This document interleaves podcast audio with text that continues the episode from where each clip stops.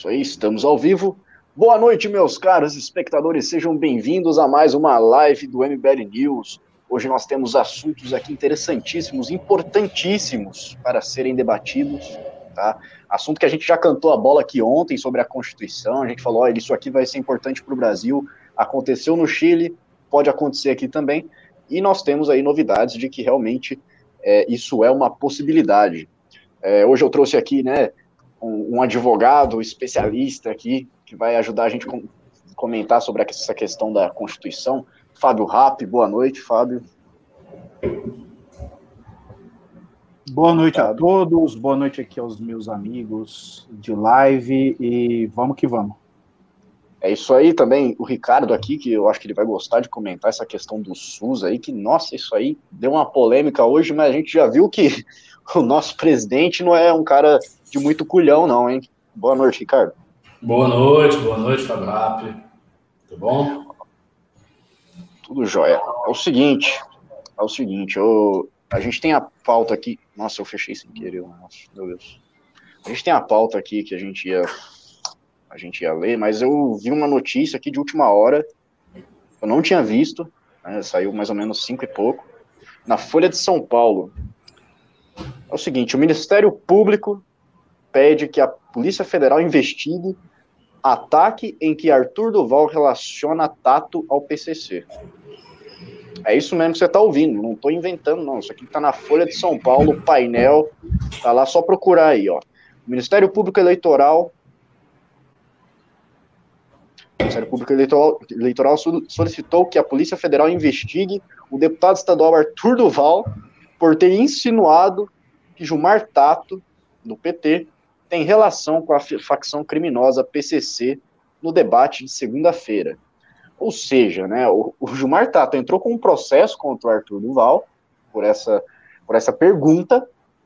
O juiz analisou o caso e falou: não, não tem como. Né, o, o Arthur ganhou o processo, porque existiam de fato notícias ali que davam fundamento para a pergunta.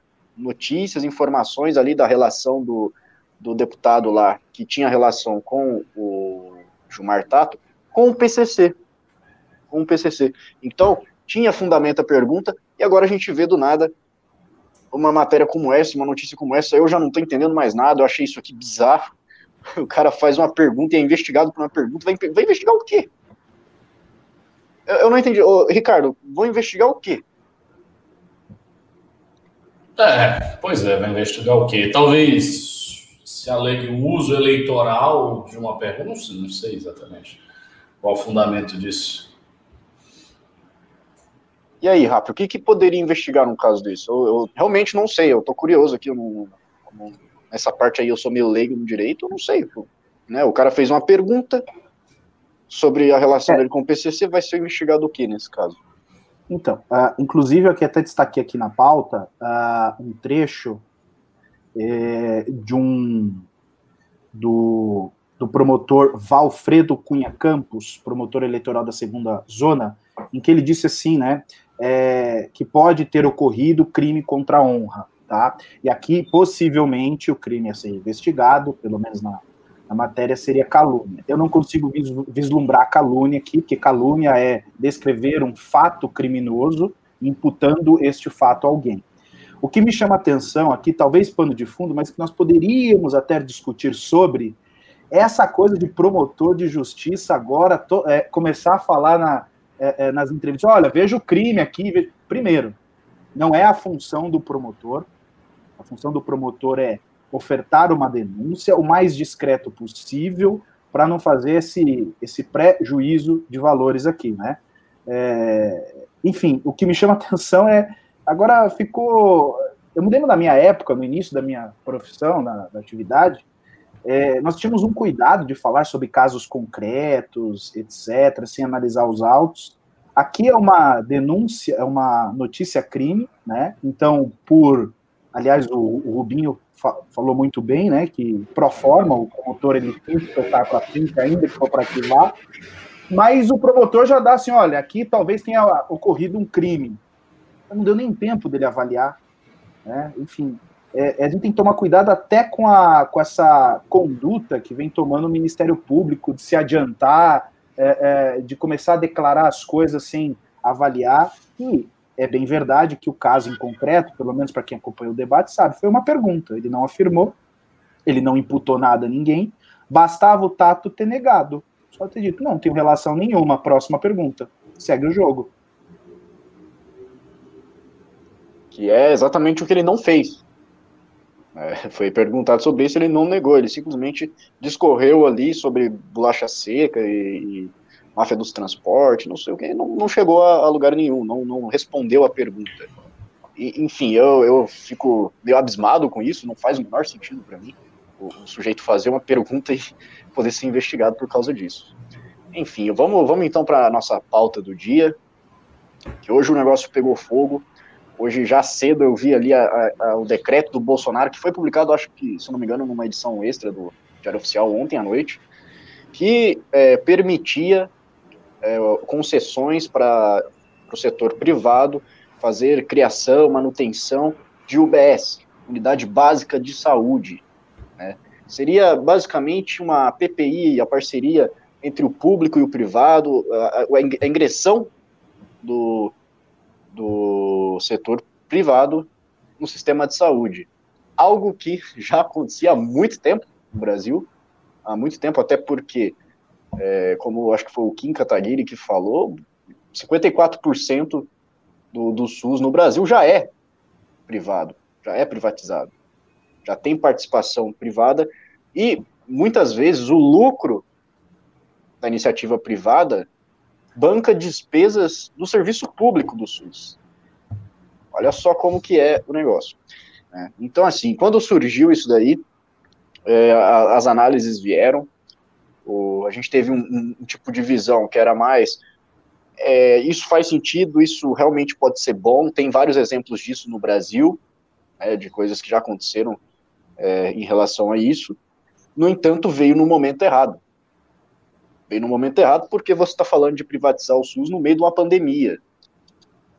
É, politicamente, né, falando, isso não, não, não soa muito bem para as pessoas, porque tem a outra visão que é o Bolsonaro vai acabar com o SUS, o Bolsonaro vai privatizar o SUS, que foi inclusive coisa que, que pessoas que são meio a par da política vieram me perguntar. Né? Como assim o Bolsonaro vai acabar com o SUS? Eu falei, bom, é, não é bem assim, tal, não sei o quê.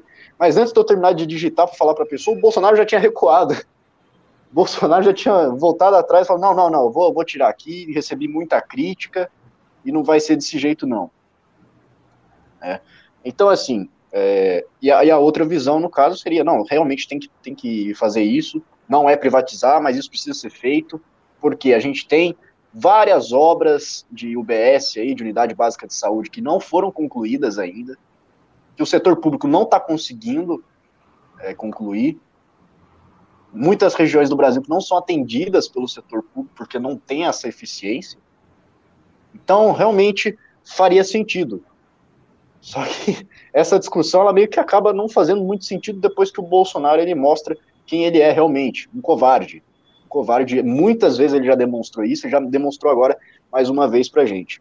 É, eu gostei muito de um, de um tweet do André, do André, André Marinho, André Marinho, que ele publicou um vídeo em que ele assina ali, ele escreve o discurso do Bolsonaro falando que ele vai, né, sempre manter o mesmo discurso, sempre estar tá coerente ali e tal, independente da reeleição, independente do que venha depois. E tudo que o Bolsonaro faz hoje é visando a reeleição, é visando 2022. Inclusive isso, inclusive isso, porque eu olho para isso, eu não consigo ver outra coisa senão um cálculo político, senão uma forma de é, sentir o que a massa está falando e não, não pensar o que pode ser melhor ou não, e sim a repercussão negativa que aquilo tem. E aí, Ricardo, você acha que foi, você acha que foi realmente um erro? E aí depois ele cometeu outro erro maior ainda de tentar voltar atrás e e mostrou que ele só se desgastou à toa e, e não era hora para isso? Vamos lá, eu acho que essa questão tem dois aspectos que precisam ser distinguidos e explicados separadamente para que a gente não confunda os dois. Um aspecto é a dimensão política do fato, ou seja, as implicações políticas, narrativas, retóricas que fizeram com que Bolsonaro voltasse atrás. O outro aspecto é a dimensão material do fato, ou seja, o que está em jogo quando as pessoas estão dizendo que Bolsonaro tentou privatizar o SUS.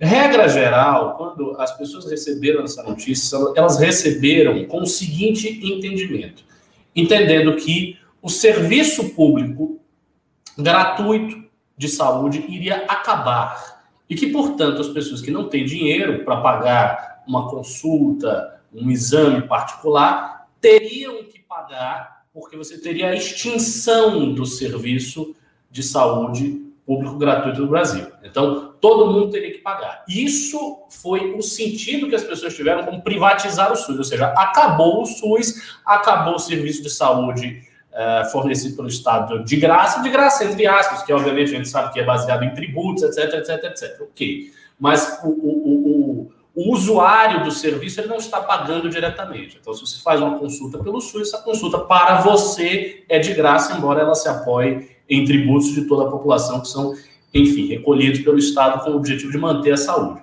Então as pessoas tiveram esse entendimento. Eu, eu hoje eu acordei, eu fui tomar café e tal. Aí minha esposa veio com essa pergunta: Meu Deus, Bolsonaro vai privatizar o SUS, não vai ter SUS. Ela usa SUS, ela não tem plano de saúde. Eu tenho plano de saúde, ela não tem. É, então ficou aturdida, né? acabou o SUS e tal. Eu disse: Olha, eu não sei o que está acontecendo, eu vou me informar para depois ver, mas eu não acredito que ele possa fazer isso, até porque o, a saúde é um direito garantido pela Constituição, é um dos pontos em que a Constituição garante esse acesso. Então, a meu ver, o único jeito dele privatizar o SUS neste entendimento, ou seja, extirpar o SUS, seria alterar a Constituição, alterar todo o ordenamento jurídico para que assim fosse possível. Então, o que realmente está em jogo? Ele fez um decreto facultando estudos para se fazer um tipo de parceria público-privada no SUS. Que tipo de parceria público-privada é essa? Basicamente é o seguinte: hoje é, a gente tem vários, é, é vários hospitais, instituições é, de saúde que trabalham com o SUS. Né? Ou seja, pessoas do SUS vão até instituições privadas de saúde, fazem aquilo que tem que fazer, exame, consulta, atendimento médico, da, da, da, do, dos mais variados tipos. E aí aquela instituição privada, ela recebe um dinheiro repassado pelo Estado a partir da tabela SUS. Então, há uma tabela de coisas, por exemplo, cirurgia disso, não sei o quê, tratamento de olho, consulta disso, etc. Você tem uma tabela de valores, né? E aí a instituição recebe esse dinheiro pelo Estado. Então ela atua ali como uma subsidiária do Estado. Ela faz uma coisa, mas a pessoa que está usando a instituição privada pelo SUS, ela não está pagando. Ela não paga nada, ela faz com atendimento do SUS. A diferença é que ela está fazendo numa instituição de saúde privada seja, a instituição de saúde é de propriedade de um particular, ela não é de propriedade do Estado.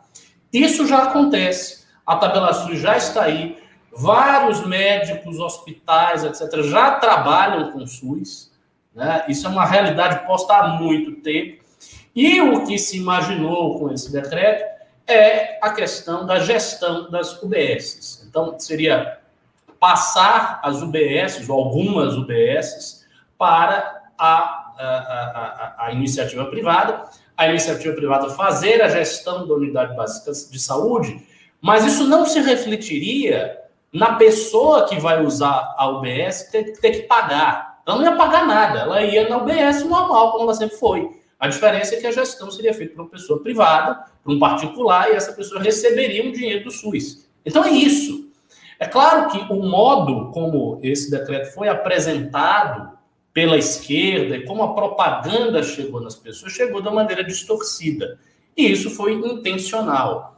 Então a esquerda veio intencionalmente, distorceu a coisa pela propaganda para causar terror, né? para causar o medo, o pânico das pessoas que usam o SUS imaginando que, não, agora a gente vai ter que pagar todo o SUS. O SUS acabou, não tem mais é, saúde pública no Brasil. Agora toda a saúde é privada e se você tiver uma doença, se você tiver alguma coisa, você vai ter que pagar e você que se arrombe. Então foi isso que as pessoas pensaram. E isso é falso.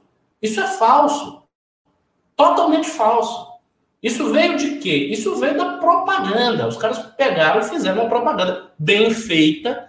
É, eu vi que era um dos tópicos maiores no Twitter. Hoje foi esse negócio do SUS vários artistas, porta-vozes da esquerda, jornalistas, essa, essa gente mesmo que você já conhece, dizendo: não, o SUS nunca será privatizado, eu defendo o SUS, o SUS contra o sucateamento da saúde pública, etc, etc, dando a entender que Bolsonaro ia destruir a saúde pública no Brasil e nós teríamos um sistema de saúde privado exclusivo no Brasil e até fazendo algumas analogias com o sistema de saúde norte-americano, etc. E não tem nada a ver, nada a ver com isso. Seria uma questão de gestão de UBS, de parceria público-privada, e a pessoa que está usando o serviço continuaria a usar o serviço de graça, assim como ela já usa este serviço com médicos que atendem pelo SUS, hospitais que atendem pelo SUS, laboratórios que fazem exames pelo SUS, etc, etc. E todos eles são privados. E, evidentemente, alguns hospitais não são privados, são hospitais públicos, geridos pelo Estado. Né? Então, você tem hospitais privados que fazem serviço pelo SUS, que recebem a partir da tabela SUS, e hospitais públicos que fazem o serviço do SUS e que são geridos diretamente pelo Estado. Então, seria essa a distinção, e essa distinção foi atropelada com o intuito de criar um pânico, um terror é, em torno da medida. Dito isso, o aspecto político da questão é o seguinte: Bolsonaro é um cara que vive de popularidade. Então, para ele, o que interessa é o que está pegando nas redes sociais, na opinião pública. Como a coisa pegou muito mal, ele recuou. O que ele deveria ter feito, obviamente, é explicar do que se trata, né? mostrar que toda a propaganda que estava sendo feita era uma propaganda completamente equivocada e manter a sua decisão, manter o seu decreto e não recuar. Mas ele não faz isso. Por que ele não faz isso? Porque ele é um cara ultra sensível à sua popularidade. Então ele viu que a coisa pegou muito mal, ele já deu para trás. Ao invés de explicar, não, ele não quis explicar. Ele viu que pegou muito mal, criou toda essa coisa, ah, o presidente vai destruir a saúde pública e tal. Esse é um tema muito sensível, muito sensível para a população brasileira. Um dos assuntos que sempre estão assim em primeiro lugar, o próximo dos primeiros lugares, como prioridade para a população brasileira é a saúde, né? Porque a nossa população, em grande medida, usa o SUS, muita gente usa o SUS. Eu acabei de dar o exemplo da minha esposa, a pessoa está aqui do meu lado, ela usa o SUS. Eu, embora tenha plano, já usei o SUS. Né? O, o, nascimento da minha filha foi feito pelo SUS. Né? A cirurgia foi feita pelo SUS. Então, muita gente usa o SUS. E a população de baixa renda toda usa o SUS, usa muito o SUS. Então, todo mundo ficou assustado. Ele não quis que a coisa saísse do controle e daí recuou. Então, assim, o Bolsonaro é um cara pusilânime e essa pusilanimidade dele, essa, essa covardia, esse medo, vem do fato de que ele é um aficionado por popularidade, especialmente virtual. Então, quando acontece alguma coisa que parece ser ruim e vem todo aquele auê, ele sempre recua. É assim. Bolsonaro tem como lógica fundamental manter a sua popularidade. Então, foi isso que aconteceu. E assim, mais uma vez, é um, um atrapalhamento do governo, mais uma vez é um negócio que deu errado. E é isso. Estamos entre a cruz e a espada. Estamos entre a propaganda mentirosa da esquerda e a pusilanimidade do, do presidente de direita. É complicado. É seguinte, pessoal. Mais da metade das pessoas que estão assistindo, bem mais da metade, não deram like ainda não deram like, não entrou nenhum pimba ainda hoje. O que está acontecendo? O que está acontecendo? Tem comentários de altíssimo nível aqui com Ricardo Almeida, Fábio Rapp. Nós precisamos da sua ajuda, do seu like para essa live chegar em mais pessoas e também compartilha aí e mostra para todo mundo. E, cara, isso daí, eu, quando eu vi é, o, o SUS nos Trend Topics, eu fui procurar o decreto do Bolsonaro, do Bolsonaro e do Guedes, né? Foi assinado pelos dois, e eu falei, é, isso daqui faz um pouco de sentido. Eu acho que no momento vai, vai ser, vai repercutir mal. E aí eu voltei pro Twitter, cara, eu comecei a sentir nojo da nossa elite artística, sabe? Que, pelo amor de Deus, cara, é um negócio nojento, repugnante. Mas isso mostra que eles são muito, muito espertos, né? O Rubens, Rubens Recupero, ele fala que as elites brasileiras são realmente muito burras, mas nesse caso eles foram espertos. Eles souberam como desmontar completamente uma medida, um decreto do Bolsonaro, a ponto de, de que ele teve que recuar. E isso tudo, eu acho que foi uma lição também para os liberais, uma lição para nós aqui, que sabemos que essas medidas elas são é, eficientes, tem muitos exemplos no Brasil, isso pode ser aplicado, mas você está na América Latina. Você está num país que tem o, o, o Estado paternalista, que está acostumado com isso há muito, muito tempo. Então, quando você vier com um discurso de privatização em relação à saúde, você vai ser rechaçado. É um assunto extremamente delicado. Não a, a, privatização em si não é tão delicada assim, mas um serviço como a saúde ou como a educação, ele pode realmente é, causar um impacto muito negativo na sua popularidade. E aí, ou você recua, ou você faz o que, Fábio Rapp? Teria como ele continuar com isso? É, falar depois do Ricardo é só. É, é, eu vou me servir aqui de caneta marca-texto, né? Que ele foi perfeito. A matéria é constitucional, então não é possível esse tipo de, de mudança brusca aí na, na questão da, da prestação de serviço de saúde público, né? Ou seja, acabar com o SUS, transformar em privado. Teria que ser por meio de uma PEC, né? Proposta de emenda à Constituição. E, aliás, não há clima para isso. Eu tenho algumas é, ressalvas com relação a, a, destinar toda a saúde ao setor privado. Uh, uma outra coisa que o Ricardo pontuou, ia fazer parte do meu comentário, é só para fazer uma caneta marca-texto aqui. Eu advoguei por 10 anos para um hospital, o Hospital do Câncer de Mogi das Cruzes, e ele trabalha exatamente nesse sistema. É uma parte SUS e uma parte privada, né? Então a pessoa do SUS vai lá, faz, enfim, é, tem todo o, o tratamento, é custeado pelo SUS. É uma tabela, depois é, faz o atendimento. Primeiro tem uma autorização do, do Estado, o Estado autoriza, uh, depois eles enviam e recebem, enfim, e assim já é algum tempo. Né? Já faz mais ou menos uns 3, 4 anos que eu não sou mais advogado, contando que eu era há 10, pelo menos há 15 anos o hospital trabalha nesse sistema. Não só ele, outros tantos também trabalham assim. Então, é, o decreto, eu, eu, aliás, iria elogiar o decreto do Bolsonaro, né? Eu iria elogiar, porque as, as UBSs de fato são muito mal geridas, é, é, muitas delas ainda é, é, carecem de, de infraestrutura básica, então talvez a parceria público-privada seria uma solução, né? Então, o decreto apenas estimulava um estudo, que não quer dizer que já iríamos ter a privatização, ou que já, enfim, as pessoas iriam pagar. Agora, eu gostei do que vocês pontuaram. É, foi, eu não sei se, se teve outra, outro episódio em que a esquerda se agigantou diante do Bolsonaro e o fez recuar. Eu, eu não me lembro de um outro episódio, né? Esse ficou muito claro que ele realmente está de quatro para a questão das redes sociais, né? Ele não está se rendendo muito fácil. Né? Pois não. Ele já teve que, que recuar para a direita. Isso já aconteceu algumas vezes. Para a esquerda, realmente, eu acho que não, não teve um episódio anterior. Bom, basicamente era isso. Acho que o Ricardo pontuou bem as, uh, o que era de importante sobre o, assunto, num aspecto inclusive jurídico.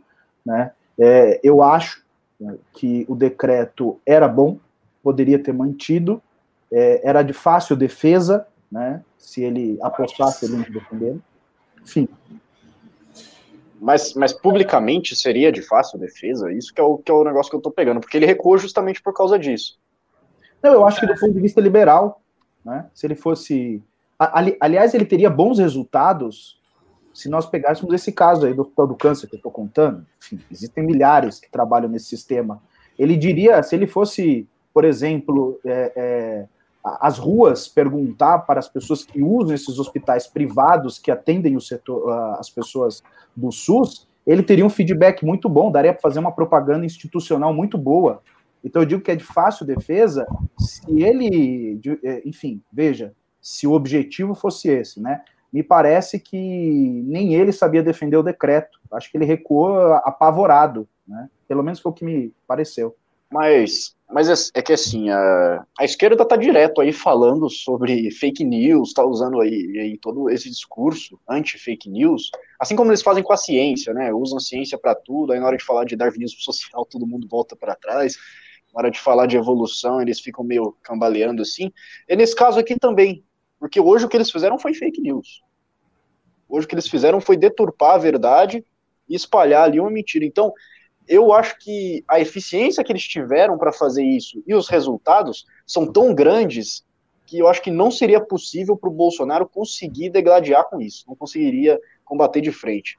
Enfim, eu acho que o, o Ricardo quer falar aí, vou abrir espaço para é, é, é, eu quero fazer umas observações sobre essa questão também do, da tabela SUS. Primeiro, eu acho que você tem razão quando você está dizendo que seria difícil para o Bolsonaro fazer frente à propaganda, porque a propaganda conseguiu atingir as pessoas, chegou nas pessoas.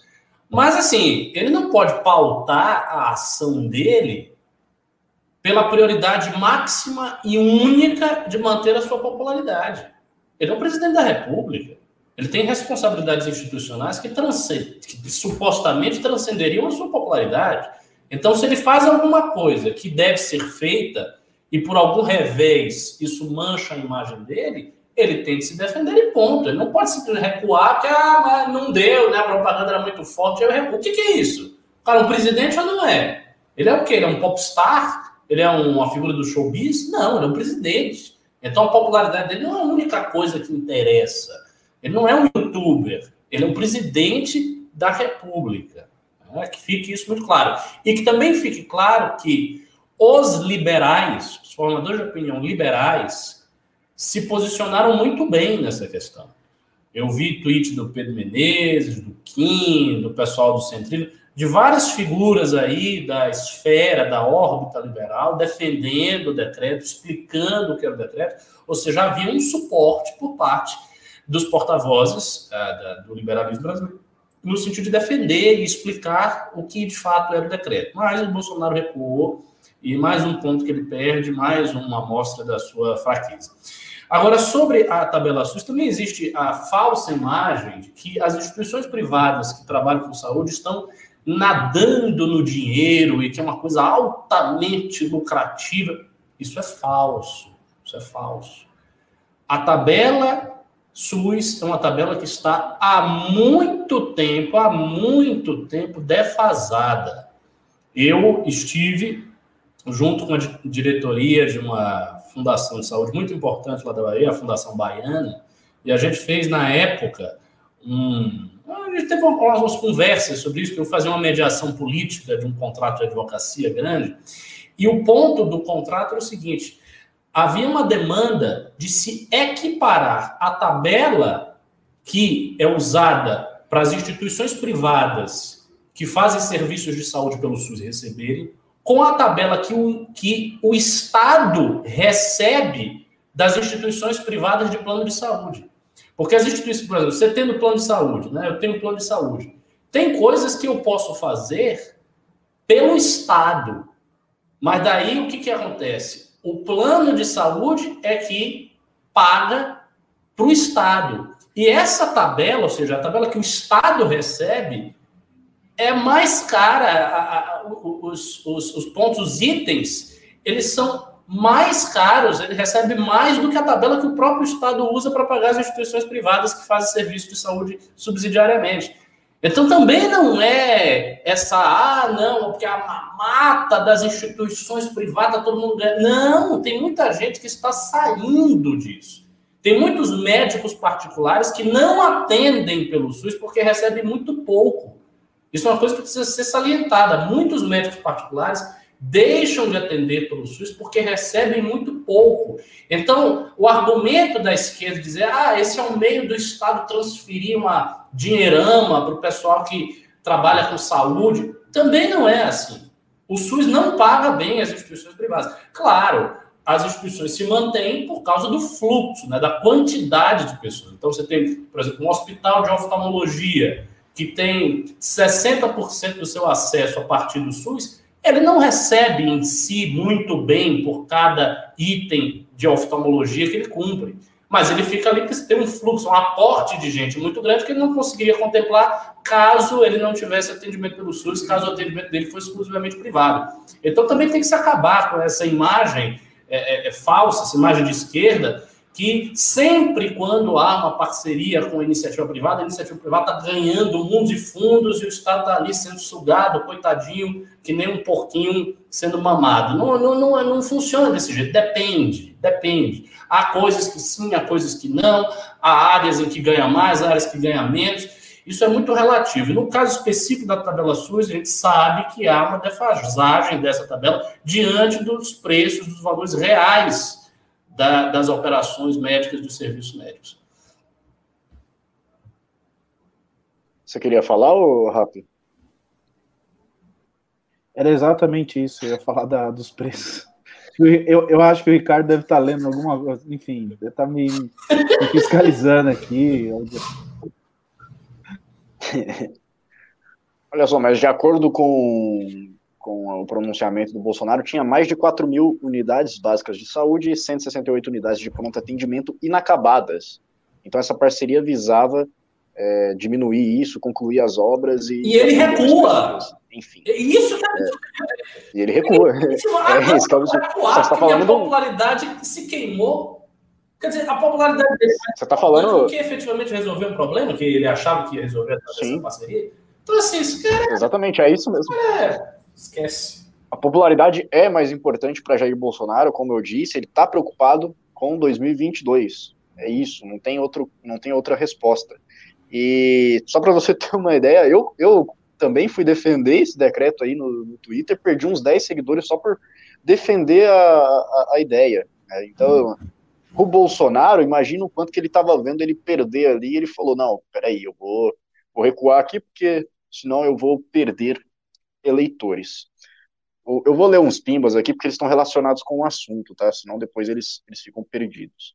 O Gustavo Mortari mandou 37,90 e falou: não é a primeira nem a última vez que Bolsonaro voltara atrás em pouco tempo após ter saído algo. São diversos exemplos, além de contradizer seus ministros, independente de certos ou errados.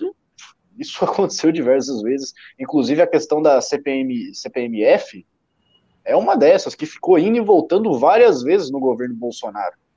Né? E agora pode voltar, sabe aonde? Em cima do Pix.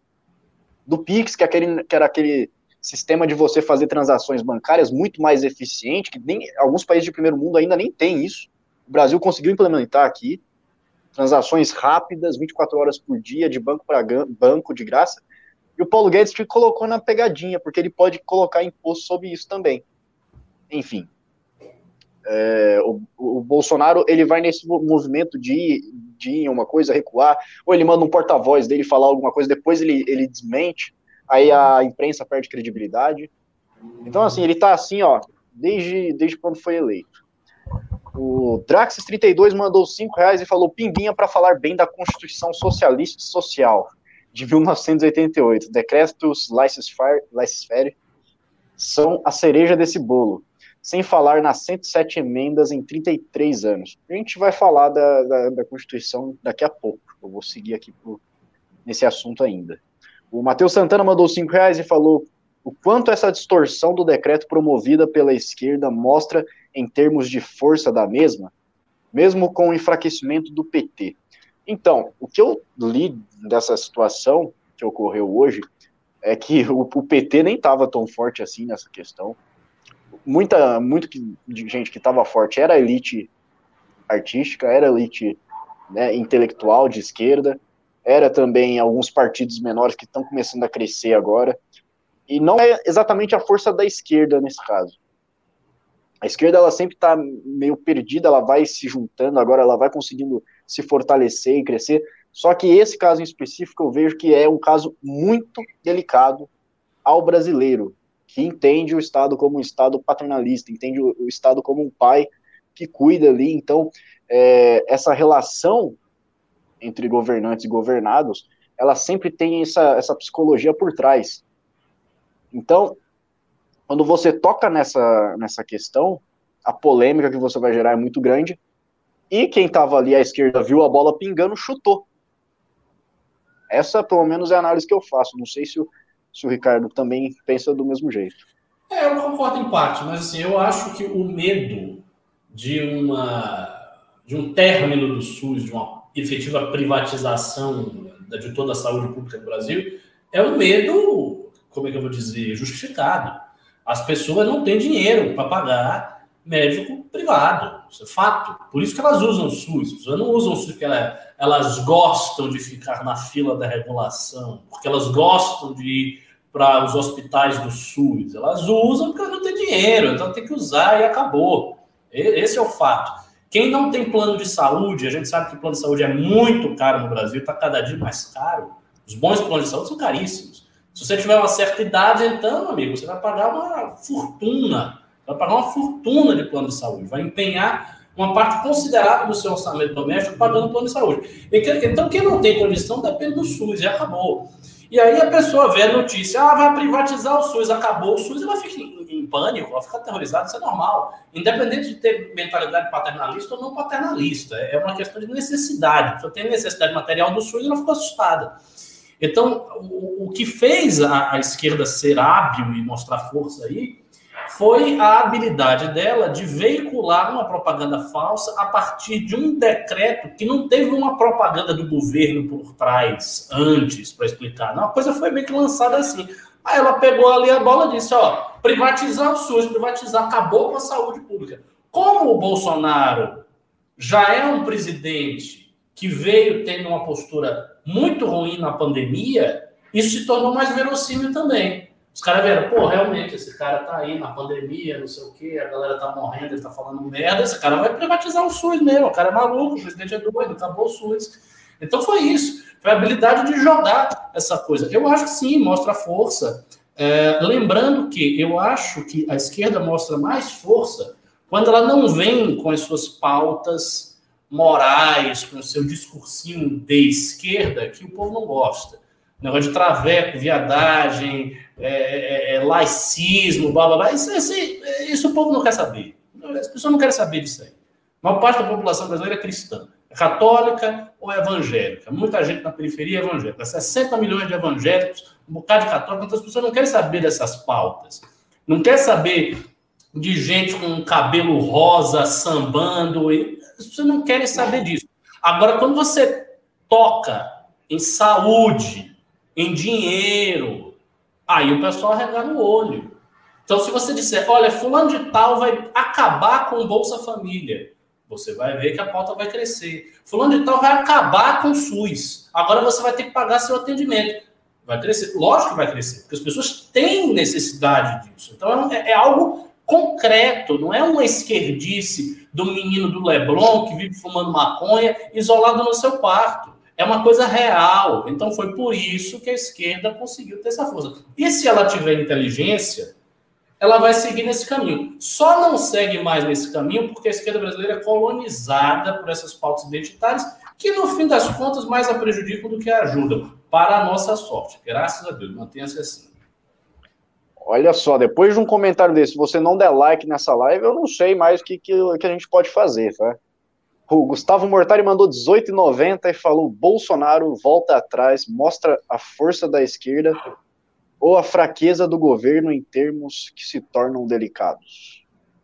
Eu acho que ele mostra tudo isso. Ele mostra que a esquerda ela tem um potencial de ser muito forte, de pisar em cima dessa tecla aí, dessas pautas, ao mesmo tempo que ele mostra a fraqueza, ele mostra o, recuo dele, ele mostra para alguns eleitores que podem acordar com isso, falar: opa, esse cara tá preocupado com a reeleição, ele não está nem aí com o sistema de saúde, ele não está nem aí com as 4 mil unidades, unidades básicas lá que não foram concluídas.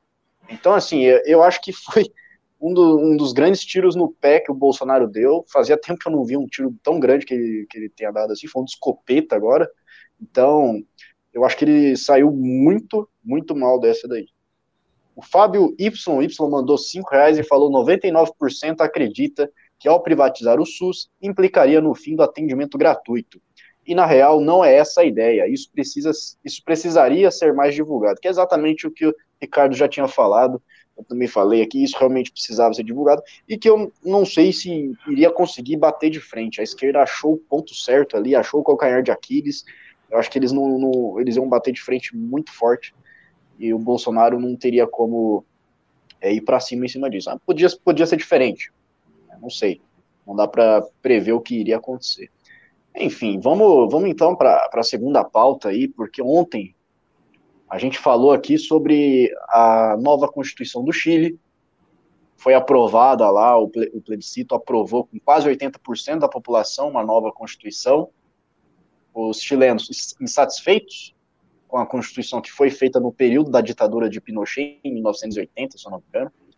Então, eles resolveram fazer um plebiscito ali, que foi uma das saídas também para o Pineira, o presidente, porque ele estava recebendo muitos ataques, o povo estava inconformado, indignado com as instituições, com a Constituição, com a política em si, fazendo protestos, houve violência.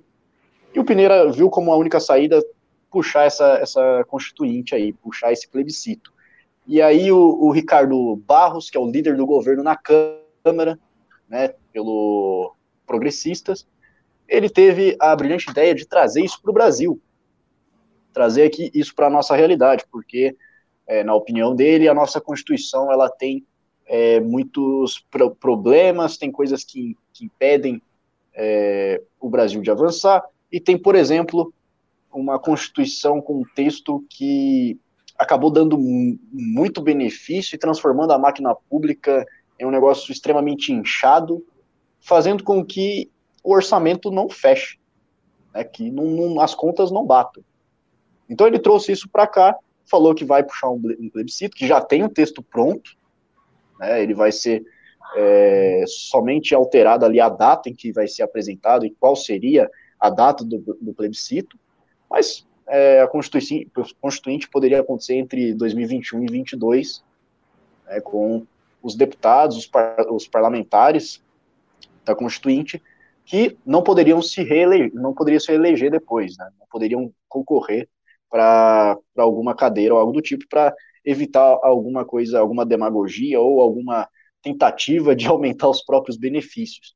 Enfim, essa ideia, ela realmente ela parece muito boa no papel, e eu queria ouvir, principalmente agora, nós temos aqui o Fábio Rapp comentar sobre essa questão, porque ela é de fato muito importante. Existe a possibilidade de ela, dela ser colocada em pauta mesmo, o Ricardo Barros, ele deixou claro que ele falou isso por ele mesmo, que ele não consultou o governo, que não tinha a mão do governo nesse caso. Mas aí a gente já tem que imaginar, será que o governo vai aprovar, vai apoiar isso? Será que não? Então a gente espera para ver o que, que vai, vai acontecer aí com o parlamento, com o Planalto em relação a essa ideia e como que vai ser a recepção na, na, na prática do povo, né?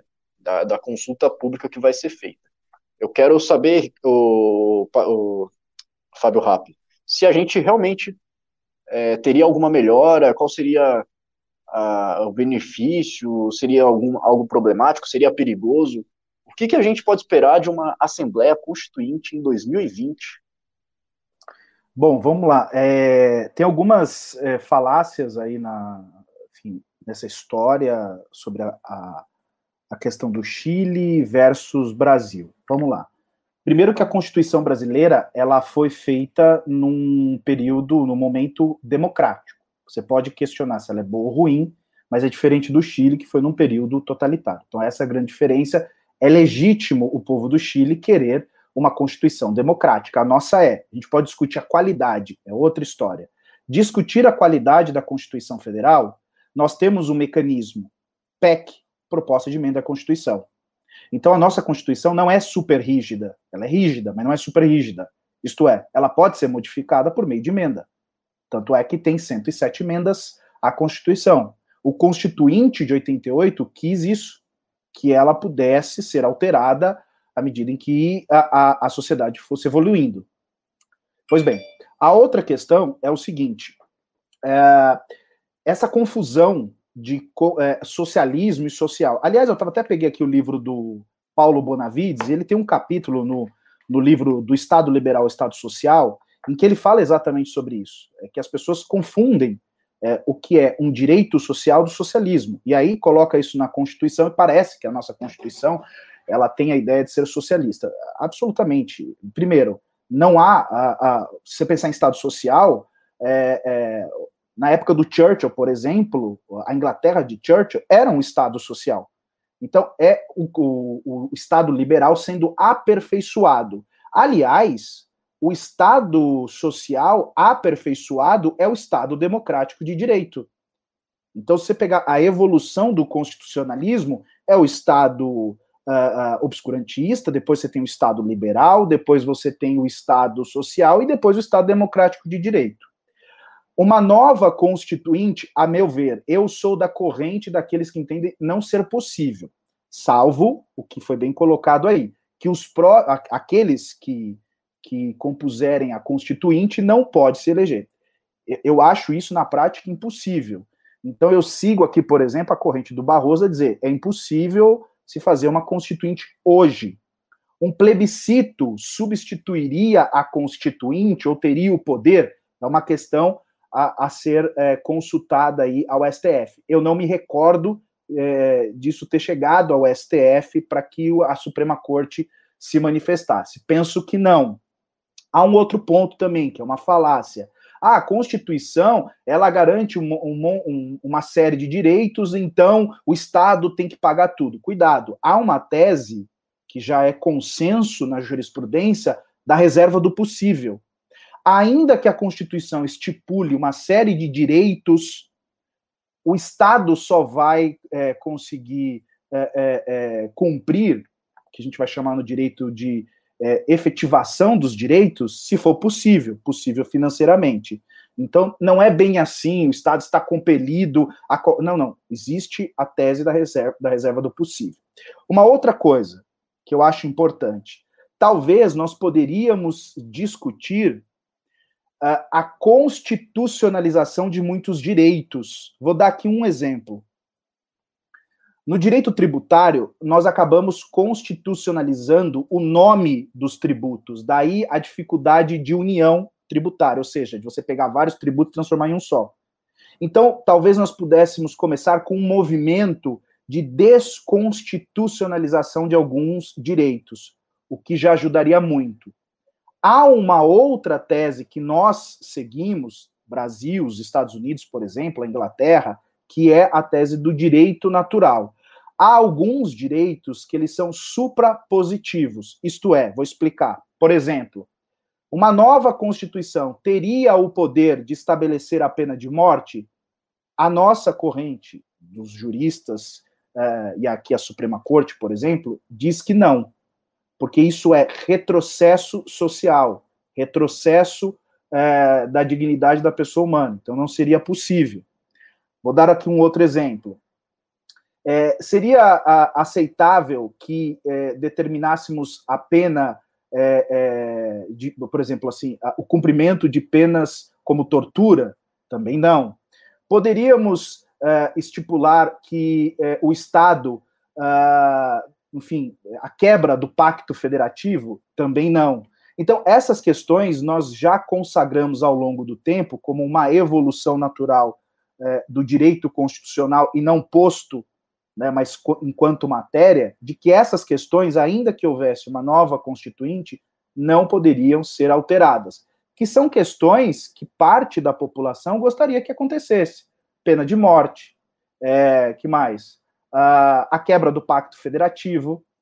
Essas questões, ainda que nós tivéssemos uma nova constituição, elas não estariam uh, a serem discutidas porque é impossível em razão e aqui vou usar a expressão, as cláusulas pétreas da Constituição, ainda que numa nova Constituinte, elas não estariam suscetíveis de discussão, de modificação e tal. Veja, é uma tese, não estou dizendo que isso não possa ser convencionado pela nova Constituinte estabelecido, mas o Brasil ficaria muito mal frente aí a, a outros países, à comunidade internacional, que é um retrocesso. Enquanto algumas nações vêm mantendo esses direitos constitucionais ao longo do tempo conquistados, o Brasil, nesse movimento, talvez, aí, de querer mudar a Constituição para alterar algumas coisas que entendem que ah, já é anacrônica, etc. e tal. Agora, é, uh, privilégios que há na Constituição, e é bem verdade, como, por exemplo, a questão da imunidade parlamentar, é, enfim, a prerrogativa de função, etc, etc, etc, essas coisas não são cláusulas pétreas, podem ser alteradas por PEC, é até mais fácil que uma nova constituinte. Né? Por exemplo, a alteração do artigo 37, inciso 11, que é a questão do teto constitucional, pode ser alterado? Pode, não é cláusula pétrea. Então, essas coisas podem ser alteradas sem que modifique a Constituição. Mas parece que a empreitada contra a Constituição Federal não é para acabar com esses privilégios, mas é para acabar com os direitos sociais. Eu entendo que seria um baita retrocesso. Por exemplo, acabar com os direitos trabalhistas, não todos, eu acho que a, a maior parte que está no artigo 7 da Constituição devem ser constitucionalizados, sim. Outra parte não. Entendo que alguns incisos do artigo 7 de fato é um exagero, como, por exemplo, a automação do direito do trabalho está na Constituição. Eu acho desarrazoado. Por exemplo, descanso semanal remunerado não deveria estar na Constituição. Mas há coisas do direito do trabalho que deve estar sim na Constituição Federal. Caso contrário, o, o legislador ordinário vai usurpar e há um retrocesso social. A questão tributária, nome de tributo, não precisaria estar na Constituição Federal. Então, há coisas que podem ser alteradas por emenda à Constituição, é, é, com um pacto entre os parlamentares para isso. O que falta é talvez explicar um pouco mais a Constituição para as pessoas. A Constituição brasileira é uma Constituição uh, estudada no mundo todo. Muitos juristas, aliás, vou citar aqui um que é bem conhecido alemão, chamado Robert Alexi. Ele é um profundo admirador da Constituição brasileira. Ele é um jurista, filósofo alemão. Ele diz que a Constituição brasileira de 88 é uma das obras-primas do direito. Então eu acho que precisamos conhecer um pouco mais, entender um pouco mais antes de sair chutando tudo e fazer essa comparação com o Chile, que é absolutamente esdrúxula no meu, no meu entender. É, olha, olha isso aí. Olha isso aí. Tem gente falando aqui no chat, teve uma pessoa falando aqui, né, que eu esgoto, eu esgoto que isso. Eu esgoto o tema e depois passo para vocês vocês estão subestimando o Fábio Rápido, vocês estão subestimando o Ricardo Almeida, olha o tanto de conteúdo que eles têm para trazer aqui. Eu só contextualizo e eles que, que fazem o trabalho difícil aí. Bom, é, mas assim, eu achei engraçado que você falou da, da quebra do pacto federativo. E eu acho que isso é meio piada aqui. Não tem como você quebrar o pacto federativo no Brasil, porque não existe pacto federativo aqui no Brasil. Não existe isso. Eu, eu acho que é uma vergonha. Acho que a gente tinha que realmente ter um pacto federativo um, um pouco mais secessionista os estados com mais autonomia, é, a União muito mais simbólica, com menos poder e tal. Enfim, isso está muito distante da realidade. Eu acho que isso é muito difícil de ser aplicado no Brasil, até por causa da, da, da, dos próprios empecilhos da Constituição mesmo. Enfim, é, eu também sou avesso a, a, uma Constituinte, sou avesso a essa ruptura, essa quebra de, de, de, uma tradição ali que foi formada em cima da, Constitu da Constituição, que é nova ainda. Se a gente for falar de idade de Constituição, a Constituição brasileira é nova, né, ela foi feita em 88, tá né, pouco, pouco mais de 30 anos aí, então é, a gente precisaria ter que, que, lidar melhor com isso. Agora, Ricardo, né, politicamente falando, quais seriam as possibilidades disso realmente acontecer e as consequências dessa Assembleia Constituinte, tendo em vista uh, as premissas que o Ricardo Barros está colocando para fazer esse plebiscito aí, né? e a Assembleia também. Possibilidade de ter Assembleia Constituinte no Brasil, neste momento, no governo Bolsonaro? Zero. Zero. É mais fácil chover para cima do que isso acontecer. Isso jamais ocorrerá agora. Primeiro que toda a classe jurídica brasileira, toda a classe de quem importa, se oporia dramaticamente a isso. Esse é o primeiro ponto. Segundo, que ele não conseguiria ter o assentimento da população majoritário, em grande medida, um plebiscito dele. Não, não, não conseguiria ter. Terceiro, que ele não tem sequer o apaziguamento nacional no parlamento para imaginar de fazer uma Assembleia Constituinte. Isso não tem a menor chance de prosseguir. Nenhuma. Zero. 0,0. Você fazer uma nova Constituição, você tem que ter um evento paradigmático. Uma nova Constituição é quase uma refundação da República, não, não é pouca coisa. Ah, mas o Brasil teve várias constituições? Teve, porque a história política do Brasil é uma história muito errática e muito acidentada. Então, a Constituição de 88, ela foi feita como um documento para encerrar o período da ditadura militar. Então, por isso que ela reuniu toda a legitimidade para que aquele documento fosse feito. Não há nada comparável no momento histórico que a gente vive hoje. Do mesmo modo que não há nada comparável ao que o Chile está passando, onde houve meses de protestos cerrados contra o governo, que quase derrubaram o governo, e uma aprovação de 78% da população num plebiscito onde 14 milhões de 18 milhões de pessoas resolveram por uma nova Constituição. Então, você não tem, não, não, não, não existe é, é, momento histórico para isso, não tem sentido, e, sinceramente, seria uma tragédia. Se isso acontecer, seria pior coisa do mundo. Vai fazer uma nova Constituição, o governo Bolsonaro. O governo Bolsonaro não está conseguindo fazer. Ele não está conseguindo defender a merda de um decreto para consertar o BS. Vai fazer nova Constituição, pelo amor de Deus. Isso é loucura. O cara está viajando, sabe? Dessas coisas. É dessas notícias que você tem que dar risada. Esse cara tem que ser internado, esse cara é um idiota. Olha só, eu vou eu vou ler o, o um pimba aqui que está relacionado sobre o assunto. Né? Eu achei interessante. O Naldo L. Santos mandou cinco reais e falou: voto contra qualquer mudança de constituição. Acham ruim a atual? Espere por uma nova nesse momento. É lógico. Nesse momento. É aquela velha, a velha, a velha história que o, o Pavinato estava falando ontem. Quem é que vai escrever? É. A gente tá, a gente está num momento de crise institucional, de crise econômica, crise sanitária, de crise moral, crise ética. Nós estamos num país doente, um país que, que elegeu o Jair acharam, Bolsonaro, um país. Acharam, Hã? acharam Ulisses Guimarães? Não acharam Ulisses Guimarães. Perdido? Não, ele continua. Não esquece, deixa. De, deixa... É, se, se, se achasse Ulisses e pudesse escrever de outra Constituição aqui, poderia até pensar nisso, mas Ulisses acho que não volta mais. Enfim, a gente, a gente vive num, num, num momento crítico num momento crítico de crise em praticamente todos os setores da sociedade. Você acha que realmente seria uma boa ideia fazer uma nova Constituição nesse momento? Acho que é, a maioria das pessoas aqui já percebeu que não é uma tão boa ideia assim. Embora é, tenha muitas coisas que dê para você discordar da nossa Constituição. Bom, eu vou eu vou seguir aqui a pauta. Deixa eu pegar aqui. Ah, isso aqui é boa, isso aqui é boa. Eu acho que eu pedi para colocar essa porque essa realmente é o seguinte: o Ministério Público tá in, vai investigar a indústria da multa na Agência de Transporte de São Paulo. É isso aí.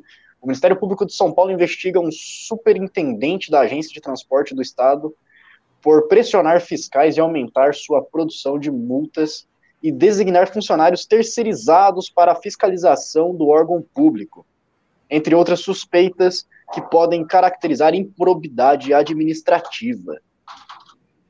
É, tem um sujeito aí, está concorrendo à prefeitura de São Paulo, que está denunciando isso, ó. Faz uma cota. Faz uma cota. Pegou o negocinho lá do Bruno Covas e começou a apontar radar escondido. E, né, algumas pessoas não ligaram, outras pessoas falaram realmente existe uma indústria da multa. Se o, se o radar ele tem a intenção de te educar, por que, que ele está escondido? Por que, que você não vê o radar se você teria que reduzir a velocidade.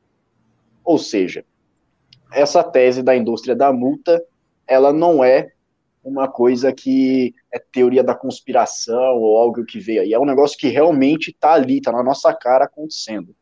O investigado é o Roevaldo Heitz. Leandro, que nome diferente esse. Nomeado ao cargo. Parece um roedor. Cara, é, nomeado ao cargo de confiança na agência há um ano. Ele é advogado e defende o. Eita! Ele é advogado e defende o vereador Milton Leite em ações trabalhistas. Caramba! Não tinha visto isso, não. A, a investigação foi aberta após agentes fiscais denunciarem a pressão pelo aumento de multas, que envolveria punições a quem não cumprisse metas. Caramba! É, o negócio é, é pior do que a gente imaginava, hein? Eles relatam que houve afastamento arbitrário de fiscais por meio de férias compulsória e a substituição dos funcionários de empresas terceirizadas, o que é contra a lei. O superintendente negou as, as, irregularidades narradas na representação. Agora é o seguinte, eu recebi uma denúncia aí, que eu vou averiguar as informações, de que outra coisa também que acontece é que alguns hospitais aqui em São Paulo, eles recebem é, para fazerem leitos para pessoas com dependências químicas. Né? E tem hospitais aí que estão com 90 leitos ociosos, com a, a, cerca de seis pacientes ali, não sei o quê. Obviamente, vou ir atrás de confirmar essa, essa, essas informações, vou pro, provavelmente nos hospitais em si. Mas olha só, tem tanta coisa errada nessa, nessa cidade aqui de São Paulo que eu preciso te perguntar, ô, ô Ricardo. É realmente possível mudar isso? É realmente possível combater uma, uma indústria da multa, uma indústria como, como essa, além de ter máfia de transporte, tantas outras coisas, tantos, tantos problemas aqui em São Paulo? Não, não acho. Eu, eu acho que é possível é, combater alguns dos problemas que a cidade tem e ter um horizonte de fazer o que dá para fazer numa gestão de quatro anos. Eu não acredito em gestão miraculosa, não vejo isso acontecendo em lugar nenhum. Então, eu acho assim: se você tiver um gestor comprometido a fazer o que é necessário, que tenha muita habilidade e que conte com uma equipe muito boa e bem selecionada, você consegue enfrentar um ou outro problema, resolver aqui e acolá. Não mais que isso. E os outros problemas terão que ser deixados para um próximo mandato e os outros terão que ser deixados para o sucessor. Essa ideia é que você tem uma pessoa que vai chegar em quatro anos vai mudar tudo, não dá, muito difícil. Os problemas são muito complexos, os interesses são muito grandes, o dinheiro que circula é enorme. Então, dá para tá, assim, dá você fazer uma plataforma de governo, um programa de governo arrojado, como é o caso do programa do Arthur. Mas resolver tudo, assim, ah, você vai, teve três anos aqui, resolveu tudo, resolveu tudo. Agora São Paulo né, não existe, São Paulo virou Zurich. Não acho que isso seja possível. Mas, assim, a, a, a função, a obrigação do prefeito, do governador, ou do presidente, é tentar fazer. Né, e se colocar na posição de alguém que, sinceramente, se esforça para cumprir o seu programa. Então, isso dá. Isso eu acredito sim. Vamos lá, Fábio Rapp. É o seguinte, o, o Pavinato veio aqui ontem, ele falou uma coisa que eu achei muito interessante, até tuitei sobre depois, é o seguinte, a, a eleição ou não de um certo candidato aí, nessas eleições aqui da Prefeitura de São Paulo, ele vai, essa, essa candidatura, ele ser eleito ou não, vai determinar se a política no Brasil realmente vai sofrer uma grande mudança ou não. Aí eu quero ver de você se isso realmente faz sentido e se essa mudança é possível de acontecer mais uma vez servindo aqui de caneta marca-texto, né, do, do Ricardo. É, acho que eu não vou fazer mais news com, news com o Ricardo, não. É, fica, fica chato. É, vai parecer que eu não, eu não tenho argumento, fico colando dele. Aquele aluno que senta atrás e fica colando do mais inteligente da sala, é só eu. Eu concordo, eu concordo com o Ricardo é, de que se a população paulistana ou de qualquer outro município, enfim, é, tem a pretensão de um município como o São Paulo, que é grande, caótico, com uma série, com uma série de problemas, em especial com problemas é, de, de corrupção nesse, nesse patamar aí, enfim, máfia de transportes, etc, etc, etc, que vai entrar um indivíduo, por mais qualificado e com boas intenções que tenha, com uma equipe absolutamente técnica, comprometida, capaz, que vai entrar em quatro anos, vai mudar tudo teremos um município novo, isso é utopia. Então, o que nós temos que, primeiro, enquanto sociedade, entender que num, num, num status quo que nós estamos, absolutamente caótico, com uma série de buracos, com uma série de problemas estruturais e básicos, nós temos que ter um indivíduo seja ele qual for, ao entrar no, no, no poder, primeiro, ele estabeleça algumas bases para médio e longo prazo. É aquela ideia que a gente sempre aqui, de uma forma clichê, é, fica dizendo: o, o, político precisa ser um homem de Estado, pensar a, a política como Estado e não como governo pensando nas próximas eleições, né? É pensar como Estado. Então, estabelecer uma base, né? É, de alguma maneira, e aqui de forma específica em São Paulo, rever alguns contratos, também não dá para quebrar todos os contratos, né?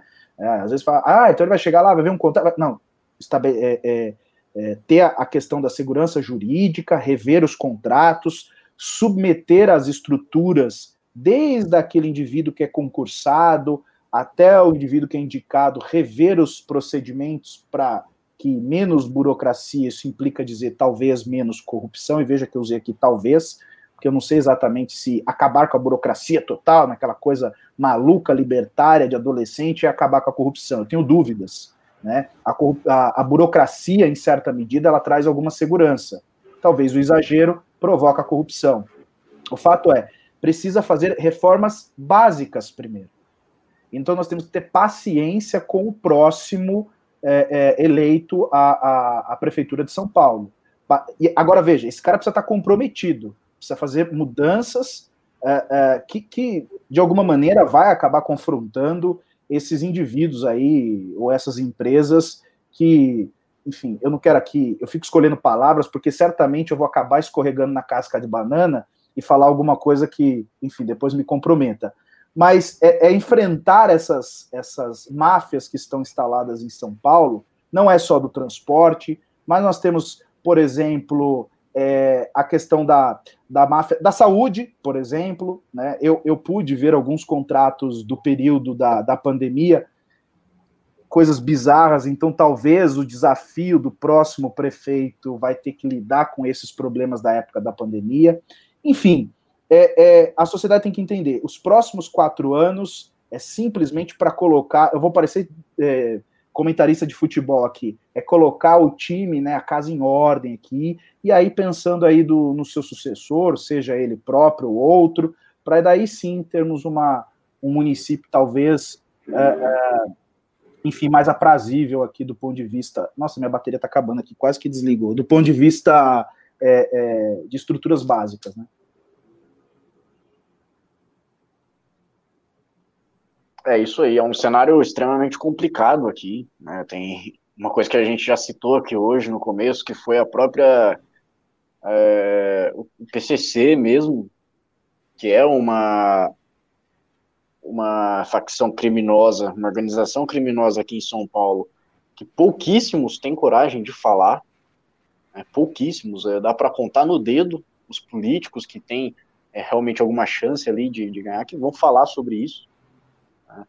Então, é, eu acho que o Ricardo já tinha falado já, que a gente tem que ficar um pouco preocupado que daqui uns dias o PCC pode conseguir eleger um prefeito aqui em São Paulo, porque a influência é muito grande, né, a força dessa facção é muito grande aqui em São Paulo.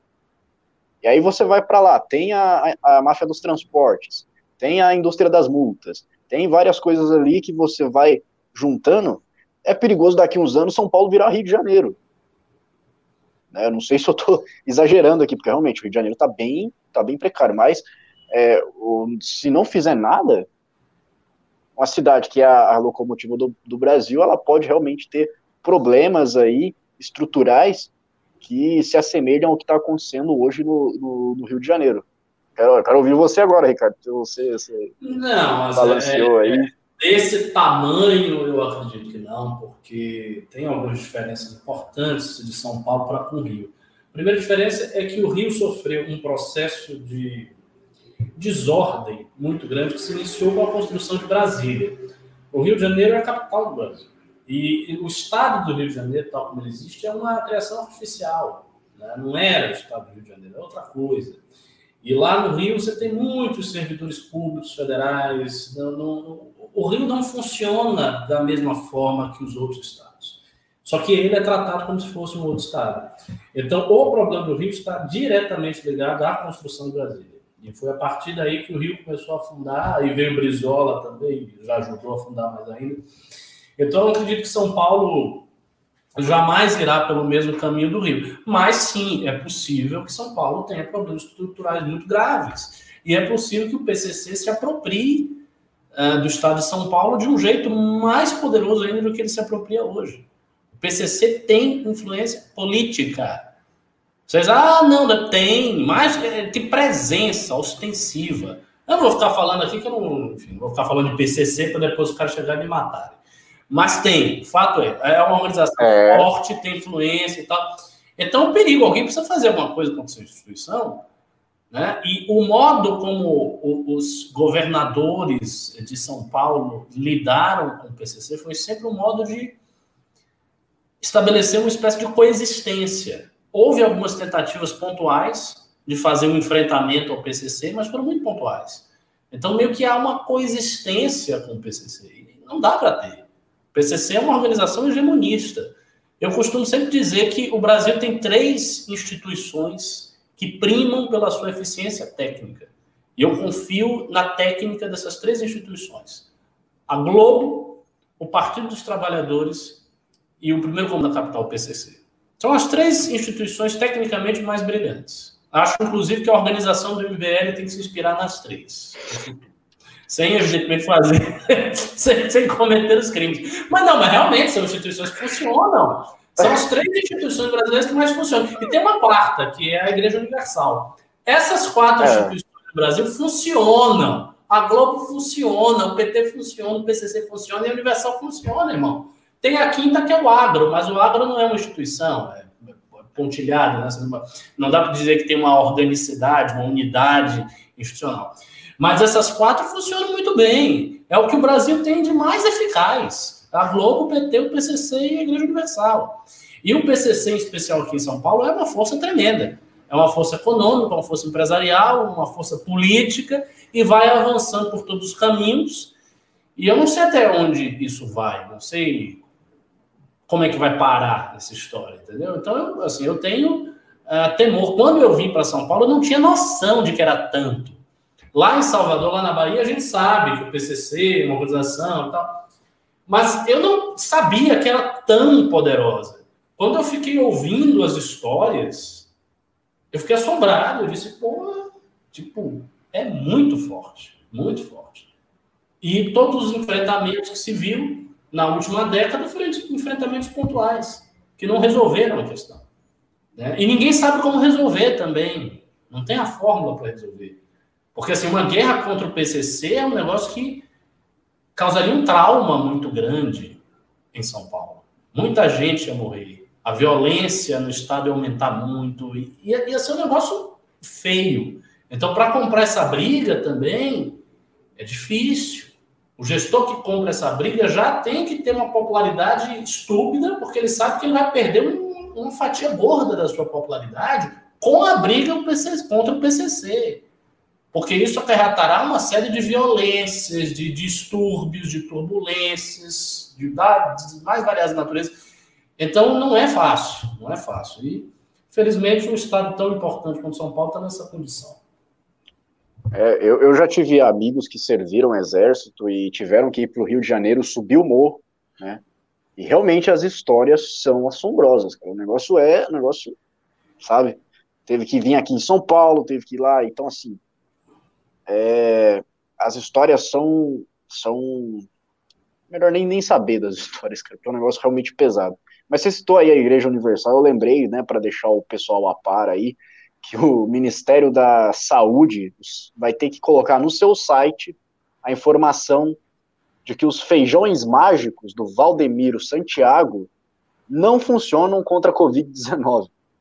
É isso mesmo. Agora, o, a Justiça Federal determinou que eles vão ter que colocar assim e, né, categorizar como fake news, mas não colocar fake news no site para não ofender a, a, fé das pessoas, mas é, a que ponto chegamos, né? O sujeito falando ali, apresentando a, a, a semente do feijão e falando, olha, esses fiéis aqui usaram e eles estão curados, e para você conseguir esse feijãozinho aqui, para essa semente para você plantar o feijãozinho mágico, você tem que dar uma, uma oferta espontânea ele chamou de oferta espontânea, né, em dinheiro vivo, é claro, né, mas enfim.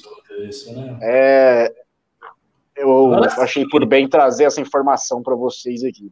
Um cara desse, esse cara, ele. Eu não acredito que esses caras, nenhum deles acreditam de fato em Deus. Acho que todos eles são profanos e ateus.